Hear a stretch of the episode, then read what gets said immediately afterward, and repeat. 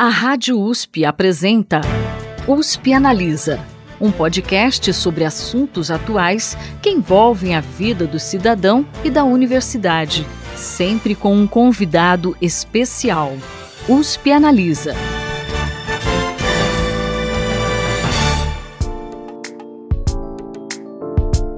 2023 registrou o mês de julho mais quente da história, não apenas no hemisfério norte, cujo verão teve um conjunto preocupante de temperaturas escaldantes e incêndios florestais devastadores, mas também no Brasil. E a gente ainda nem chegou ao verão por aqui. Para especialistas, isso é um reflexo da intensificação das mudanças climáticas em virtude do aquecimento global, um fenômeno amplificado pela ação humana e que deve trazer sérias consequências para a população do planeta nas próximas décadas, se nada for feito para barrá-lo. Para falar sobre esse assunto e outros tópicos relacionados, como os resultados da cúpula da Amazônia e também os preparativos para a COP28, USP Analisa conversa com o professor do Instituto de Astronomia, Geofísica e Ciências Atmosféricas da USP, Tércio Ambrise, e com o professor do Instituto de Física da USP, Paulo Artacho, eles que também estão à frente do Núcleo de Apoio à Pesquisa em Mudanças Climáticas da USP. Professores, sejam muito bem-vindos ao USP Analisa. Muito obrigado, Thais. Obrigado pelo convite. Segundo o Serviço de Mudanças Climáticas Copérnicos da União Europeia, a temperatura média global em julho foi cerca de um grau e meio mais quente do que a era pré-industrial. Esse é o limite de temperatura estabelecido no Acordo de Paris, um tratado assinado em 2015 por 195 países. Isso pode significar que a gente está chegando a um ponto crítico no clima do planeta, ou até mesmo a um novo clima? Que consequências a gente deve enfrentar em relação a isso nos próximos anos?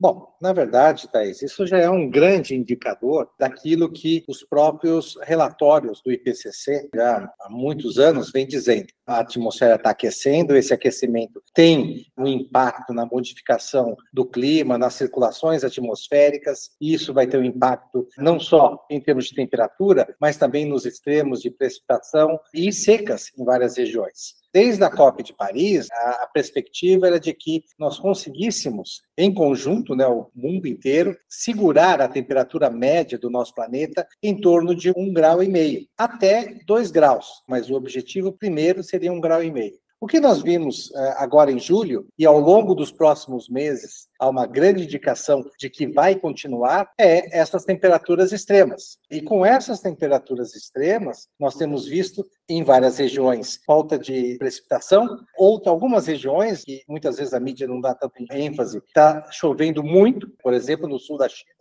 está chovendo demais lá. E enquanto que as outras, você, por causa do grande calor, você tem incêndios generalizados, tem um impacto na sociedade muito grande. Então, a consequência que nós já estamos enfrentando são esses extremos de ondas de calor, e se estivéssemos no inverno, poderíamos ter extremos de ondas de frio também. Lembrando que o extremo significa que pode ir tanto para um lado quanto para outro. Portanto, eu acho que nós estamos, é, infelizmente, caminhando muito rapidamente para aquilo que nós queríamos atingir lá para 2050. O Paulo pode complementar. E, infelizmente, nós estamos chegando muito mais perto do 1,5 de média global nesses próximos anos. E, portanto, o que vai acontecer no futuro se nós não estivermos efetivamente tomando providências drásticas para a redução dos gases de efeito estufa? É, Thaís, é muito claro que o clima já mudou. Então, algumas décadas atrás, a gente dizia que as mudanças climáticas vão acontecer no futuro. Bom, o futuro chegou, ele já está batendo nas nossas portas. Veja, esta semana, em pleno mês de agosto, durante o período de inverno, bateu 34 graus em São Paulo, 39 graus no Rio de Janeiro, e a gente viu ondas de calor no hemisfério norte, com temperaturas de 48, 49 graus na Itália, coisa que nunca havia sido observado. Portanto, o clima já mudou e está mudando muito rapidamente. Então, a questão das mudanças climáticas globais está, na verdade, se agravando muito mais, de uma maneira mais rápida e mais forte do que os modelos climáticos do painel intergovernamental de mudanças climáticas estavam prevendo. E para isso, o Brasil tem que se preparar para essas questões. Agora falando um pouco sobre o El Ninho, um fenômeno que aumenta a temperatura das águas do Oceano Pacífico e interfere de forma global no regime de ventos, chuvas e também na temperatura. Essas altas temperaturas que vocês mencionaram, que foram registradas no verão do hemisfério norte, e também os incêndios devastadores noticiados recentemente, eles têm relação com esse fenômeno? E o que, que a gente pode esperar dos efeitos aqui no Brasil, que, como vocês comentaram, já começa a registrar temperaturas altíssimas antes mesmo do início início da primavera? É, o que certamente o que estamos observando é uma soma de dois fatores, né? Um fator que é o aquecimento global, levando ao aumento da frequência e intensidade de eventos climáticos extremos, somado ao efeito do El Ninho. Mas acontece que você não pode atribuir todas essas ondas de calor somente ao El Ninho, porque o El Ninho começou basicamente, a NOAA soltou o alarme do El Ninho, digamos, em torno de março, abril, e na verdade a maior força do impacto do El Ninho vai ser mais para final do segundo semestre. Então foi uma surpresa termos essas ondas de calor na Europa, nos Estados Unidos, e na Ásia, e inclusive aqui no Brasil, muito mais intensas, inclusive do que em outros períodos onde já tivemos El Ninho forte. Mas o especialista de El Ninho aqui na USP, na verdade, é o professor Tércio, não sou eu. Então, Tércio hum. pode acrescentar. É, obrigado, Paulo. Não, na verdade, bom, a gente pode talvez começar dizendo que o El Ninho, né, aquele aquecimento das águas subsuperficiais ali do Pacífico, próxima à costa leste, né, próxima à costa da América do Sul, e é um volume de água muito grande, que se aquece de uma forma diferencial em relação ao que se esperaria normalmente. E esse volume de água, ele gera uma quantidade de energia muito grande, interferindo com a atmosfera, que gera padrões que acabam afetando outras regiões do planeta, particularmente a América do Sul. Então, tradicionalmente, a gente sabe que quando você tem um El Ninho, você tem a região norte, particularmente o nordeste, com menos chuvas, e a região sul, particularmente, com mais chuvas.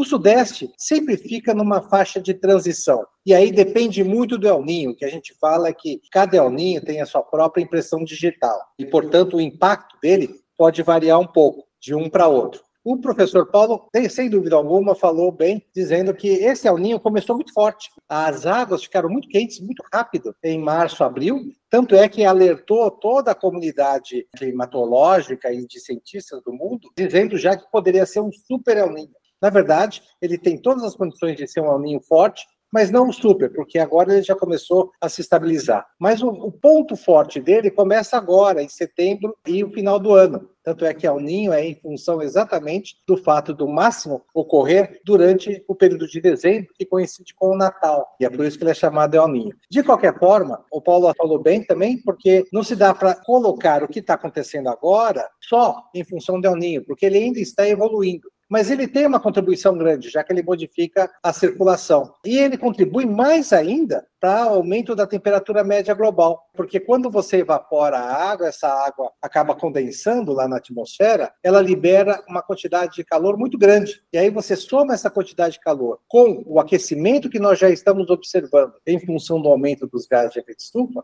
efetivamente um efeito combinado. O El Ninho ainda vai afetar muito e principalmente entre o final desse ano e o início do ano que vem. E, portanto, essa somatória de forças ainda vai estar causando grandes problemas em várias regiões do país, no nosso país, com certeza, em outras regiões do globo. Professor Tércio, o senhor citou que esse aquecimento das águas do Pacífico foi muito mais rápido e também começou um pouco mais cedo do que costuma começar quando a gente tem a formação do El Ninho. Essa antecipação tem alguma relação com o aquecimento global? O que, que pode ter causado essa antecipação e que consequências isso pode gerar em ocorrências futuras do El Ninho? Ah, essa é a pergunta de um milhão de dólares que eu e o Paulo talvez gostássemos de responder e ter. Né? É muito difícil a gente dizer que esse início antecipado do El Ninho, particularmente com essa força que a temperatura da superfície do mar começou a ter, está vinculado diretamente ao aquecimento global. Por outro lado, nós vemos que os oceanos, ao longo desses últimos anos, e particularmente entre o ano passado e esse ano, têm apresentado temperaturas muito mais quentes do que a média observada. E essas temperaturas, sem dúvida alguma, podem estar bem associadas ao oceano absorvendo esse calor extra que está na atmosfera. Então, a possibilidade de que os dois estejam ligados é muito grande. Eu só não consigo te dizer é isso mesmo, porque ainda temos que avançar um pouco mais no conhecimento dessa interação oceano-atmosfera. Que isso é algo em que a ciência avançou muito, mas ainda nós temos muito que avançar em termos de conhecimento.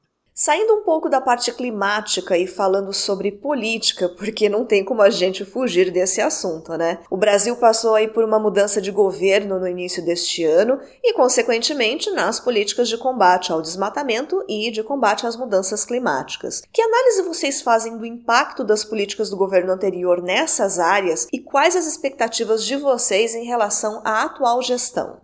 Olha, Thaís, é, realmente o Brasil passou por uma transição extraordinariamente boa para a nossa sociedade do governo anterior para o governo atual. Entretanto, certamente vai demorar tempo para que a mudança na política tenha efeito, por exemplo, na redução do desmatamento, na redução das emissões de gás de efeito estufa e assim por diante. Então, não dá para esperar que em seis meses o Brasil, na verdade, faça mudanças significativas depois de um retrocesso de quatro ou seis anos. Mas é importante que o Brasil saber que o Brasil tem compromissos fundamentais com desmatamento zero até 2030, que está sendo, é, digamos assim, referendado em todos os atos do governo. Então, o Brasil tem a legislação necessária para fazer isso, temos as políticas necessárias, estava faltando, na verdade, vontade política para implementar desmatamento zero na região de Amazônia. E não é nem questão de falta de dinheiro. Por outro lado, essa é uma gigantesca oportunidade para o nosso país de realmente melhorar nossa credibilidade internacional, porque nenhum país consegue reduzir em 52% as suas emissões de gás de efeito estufa, que é quanto são as emissões de desmatamento no Brasil, num prazo curto, digamos de 5 a 6 anos, num custo absolutamente mínimo e com muitos benefícios adicionais, como a preservação dos serviços ecossistêmicos. Então, o Brasil não pode deixar escapar essa oportunidade que nós temos e não vai ser fácil por causa do atual modelo econômico que nós temos na região amazônica e por causa da oposição à questão ambiental no Congresso Nacional, que não deve ser minimizada. Entretanto, a pressão da sociedade brasileira vai ser muito importante para que a gente possa atingir a meta de desmatamento zero em 2030, além de implementar políticas energéticas, por exemplo, que aproveitem o enorme potencial que nós temos de energia solar e eólica, maior do que qualquer outro país do nosso planeta. Então, vamos aproveitar as nossas oportunidades. Perfeito o que o Paulo disse. Eu complemento com o seguinte, Thaís. Hoje em dia você pode pegar um prédio e implodir e em questão de minutos ele vem abaixo. Mas se você quiser construir novamente, isso vai levar meses ou até anos. E, infelizmente, foi isso que aconteceu ao longo desses últimos anos, e é isso que o Paulo está colocando, que nós temos aí uma luta por mais alguns anos para poder, no mínimo, restaurar né, e reconstruir aquele prédio, e aí sim fazer com que ele seja muito mais moderno, muito mais robusto para aguentar os novos tempos. Né? No início de agosto, oito países que abrigam a floresta amazônica em seus territórios se reuniram na Cúpula da Amazônia, que foi realizada no Pará. O objetivo inicial era estabelecer metas ambientais conjuntas e definir o que fazer com a exploração de petróleo na margem equatorial. Lembrando que, sobre esse último tópico, em contraposição ao esforço do governo brasileiro em aprovar a exploração de petróleo na foz do rio Amazonas, o Equador aprovou em referendo recente a proibição de extração de petróleo em uma parte da Amazônia. Porém, a declaração assinada ao final da cúpula da Amazônia deixou de fora a questão do petróleo e também a proposta de zerar o desmatamento na região amazônica até 2030, que o professor Paulo tinha citado. Que avaliação vocês fazem da realização desse evento? É, eu particularmente não estive lá, mas eu conversei com algumas pessoas que estiveram. De qualquer forma, eu acho que ter o evento aqui no Brasil, trazer esses governantes para o Brasil e discutir a Amazônia, isso definitivamente é um ponto extremamente positivo. Eles estavam lá, alguns expressaram a sua opinião. É claro que a economia sempre tem um peso muito grande. O Brasil tem se esforçado para o desmatamento. Os outros países eles não assinaram, mas tem também uma certa consciência nesse sentido sabe que é importante. Nós ainda temos muito que brigar em relação a isso. Porque, na verdade, e é isso a minha opinião, a queima de combustíveis fósseis ela tem que diminuir se nós quisermos minimizar a crise climática que já está aí. Isso é ciência, isso já está definido. E como é que você faz isso? Diminuindo o seu uso. Então, talvez a discussão não seja ter mais novos postos de petróleo, mas, na verdade, saber o que, nós vamos fazer com aquilo que está hoje aí e como minimizar o seu uso. Então, essa é uma discussão importante que eu acho que o Brasil tem que tomar uma liderança, porque afinal nós estamos falando ali da pós do Amazonas, aí tem toda uma discussão que está mais longe, que tem pareceres técnicos, mas nós temos que pensar no contexto global. Nós queremos ou não diminuir as emissões para minimizar o aquecimento global e, portanto, os seus impactos na sociedade está passando exatamente por esse tipo de discussão. Mas eu acho que o Paulo pode complementar um pouquinho mais.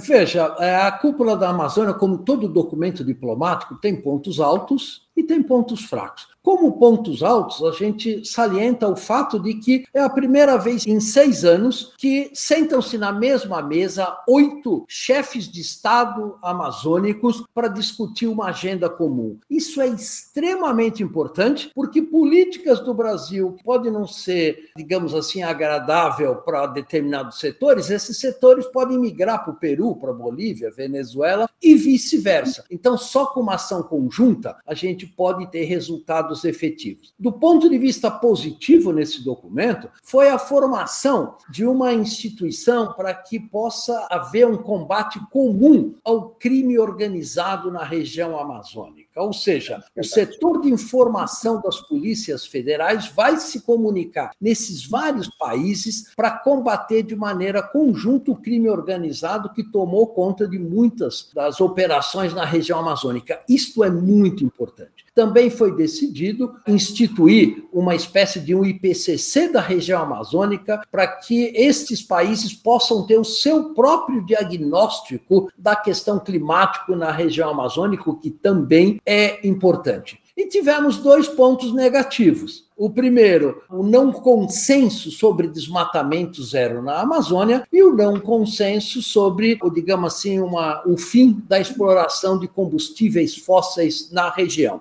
Bom, quanto a isso, a gente tem que lembrar que são documentos diplomáticos e documentos diplomáticos só são aprovados por consenso. Se um único país discorda do documento, esse tópico não entra. E não dava para a gente esperar que, numa primeira reunião, depois de seis anos da OTCA, nunca sequer ter se reunido, não poderíamos ter um consenso completo sobre todos os tópicos. Mas isso está na agenda e, com certeza, alguma coisa vai sair nessas duas questões criticamente importantes ao longo de reuniões nos próximos anos. Em novembro será realizada a COP28, que é uma conferência internacional promovida pela ONU para discutir e organizar as iniciativas sobre os impactos das mudanças climáticas. O professor Paulo até já esteve aqui conosco há dois anos para falar sobre a COP26. Em 2022, as discussões na COP27 geraram em torno de temas como descarbonização, finanças e recursos para esse fim. Porém, o evento recebeu críticas, já que muitas negociações ficaram apenas no papel e não tiveram consequências práticas. O que, que a gente deve esperar da COP28, professores? Que pontos devem ser discutidos e que acordos precisam sair de lá para que a gente evite um cenário ainda pior do ponto de vista climático? Thaís, a última parte da sua pergunta, a gente sabe de cor e salteado. Que acordos precisam sair de lá? Basicamente, interrupção total da exploração de combustíveis fósseis em geral. E segundo, um acordo internacional que ajude os países em desenvolvimento a reduzir as suas emissões e se adaptar ao novo clima. Acontece que não há a menor chance de nenhum desses dois assuntos principais é, serem acordados nos documentos finais da COP28. A USP vai estar presente maciçamente na COP28, eu vou estar lá. Patrícia Iglesias está coordenando uma série de atividades da USP na COP28, mas é, do ponto de vista de expectativa de grandes avanços em acordos internacionais, eu acho que a gente precisa ser realista. Primeiro, porque a COP está sendo realizada num país onde a maior parte da sua economia é o petróleo, o coordenador da COP é um executivo da indústria do petróleo e que vai fazer certamente tudo para proteger os seus próprios interesses econômicos. Infelizmente, este é o cenário, a gente tem que ser realista.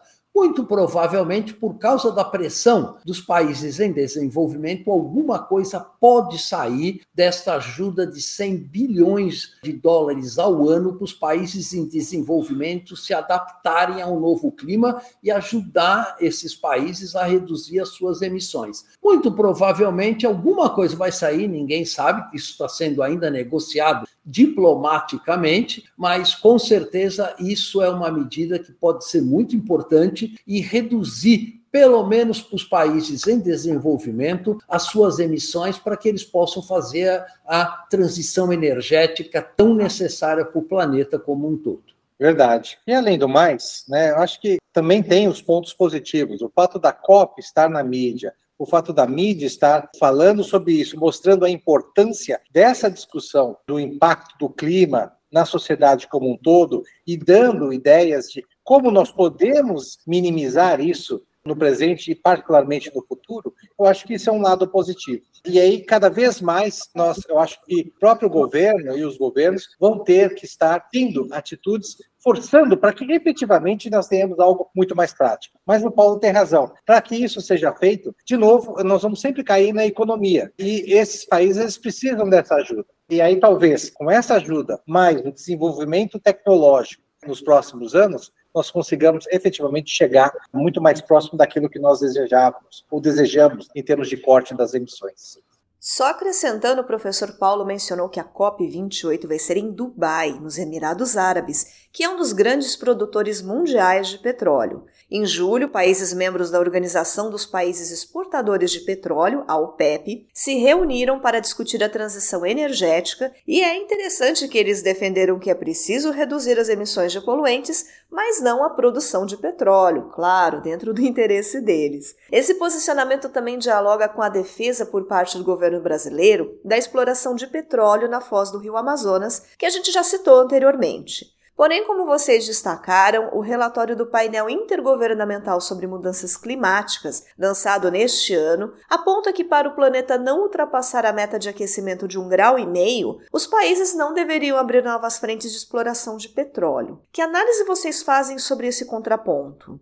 Bom, a bem da verdade, de novo, é a economia que gera um pouco esse conflito discutindo petróleo, quando o povo vê que o preço da gasolina na bomba subiu, e aí a mídia diz: olha, a Petrobras subiu o preço da gasolina, todo mundo já fica nervoso. Se alguém disser, olha, se eu tiver, não tiver que importar a gasolina e o preço pode ficar estável aqui, eu vou poder consumir mais. Existe, na verdade, um contrassenso no sentido de que as pessoas pensam primeiro no bolso, na economia, para depois efetivamente pensar no clima. E é essa toda a nossa luta dos cientistas, e eu acho que a mídia tem que estar junto, de mostrar para a população que uma coisa não, não interfere na outra. Na verdade, nós termos atitudes mais sustentáveis, minimizarmos as emissões, andarmos mais de transporte público e outros, menos de carro, e consumirmos produtos que eh, gastem menos, né, usem menos, inclusive, combustível fóssil na sua concepção, isso seria importante. E aí sim, talvez, esses países produtores,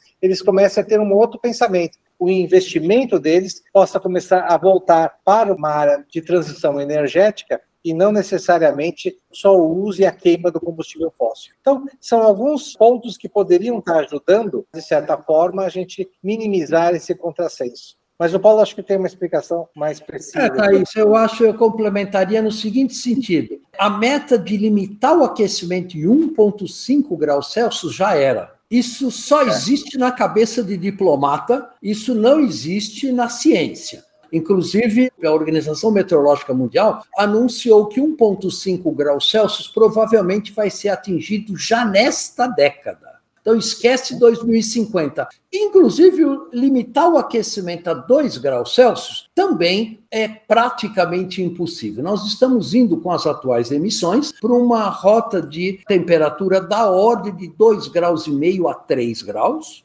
média global, o que em áreas continentais como o Brasil significa um aumento de temperatura da ordem de 3 graus e meio a 4 graus. Isto vai ter um impacto enorme na sociedade brasileira e eu acho que essa ficha não caiu ainda para a sociedade como um todo, mas para a ciência é muito claro. Esse é o cenário mais provável, a menos que alguma coisa muito diferente aconteça nas próximas décadas. E como evitar um cenário, por exemplo, de aumento de temperatura de 4 graus no Brasil? Temos duas coisas para fazer. Primeiro, desmatamento zero da Amazônia e segundo, um programa nacional fazendo com que o Brasil se torne neutro em carbono muito mais cedo que 2050, aproveitando o nosso enorme potencial de energia solar e eólica. Mas isso vai ter que ser feito agora em paralelo com um grande programa de adaptação ao novo clima. Porque, por exemplo, no Nordeste brasileiro, quando a temperatura subir cerca de 3 graus e meio a 4 graus no Nordeste, essa região vai passar de uma região semiárida para uma região praticamente desértica. E o Brasil vai ter que pensar o que nós vamos fazer com os milhões de brasileiros que vivem nesta região. Ou seja, precisamos de políticas de adaptação ao novo clima implementadas o mais rápido possível. Isso não é simples, não é trivial, mas eu acho que é uma tarefa que o nosso país não poderá escapar. Para isso, nós temos que fazer a melhor ciência possível para descobrir maneiras de não atingirmos um aumento global de temperatura de 3 graus e meio a 4 graus, para que a gente efetivamente possa construir uma sociedade que seja minimamente sustentável ao longo da segunda metade deste século. Ainda lembrando que o Brasil, a economia brasileira, fundamentalmente depende do agronegócio. Então, se nós não realmente não nos adaptarmos né, e não tivermos um planejamento de médio e longo prazo, nós estamos falando de um país que, entre os países em desenvolvimento, é o que mais vai sofrer, já que nós somos praticamente o primeiro produtor mundial de alimentos né, em diversas commodities. Então, definitivamente, nós temos que ter esse olhar. E o governo tem que olhar com muito cuidado aquilo que os cientistas estão falando, porque nós já estamos há algum tempo né, o Paulo aqui e eu também em vários lugares já estamos falando que isso já está acontecendo e que tem que haver um planejamento.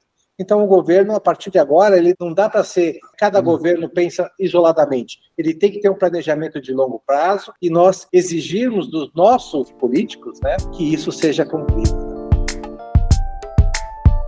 Bom, infelizmente o programa está chegando ao final. Nós conversamos com o professor do Instituto de Astronomia, Geofísica e Ciências Atmosféricas da USP, Tércio Ambrise, e também com o professor do Instituto de Física da USP, Paulo Artacho, eles que estão à frente do Núcleo de Apoio à Pesquisa em Mudanças Climáticas da USP. Professores, a gente sabe que esse tema é recorrente, não se encerra aqui, então a gente espera poder contar com vocês em programas futuros para continuar essa discussão. De repente, até depois da COP28, para fazer aí uma análise do que foi o evento e a participação da USP. E a gente agradece a disponibilidade de vocês em participar do USP Analisa. Foi uma alegria e uma honra poder conversar com vocês. Obrigado, Thaís. Obrigado pelo convite. Eu acho que esse tipo de programa é extremamente importante, né? Que ele possa atingir a nossa comunidade aqui dentro da USP, mas também extrapole as fronteiras da universidade e chegue para a sociedade como um todo. Obrigado pelo convite mesmo. É, Thaís, eu sempre lembro todo mundo de que o papel da ciência na questão das mudanças climáticas já foi feito. Temos cenários muito confiáveis, tudo que a ciência previu há 10, 20, 30 anos atrás é realidade hoje.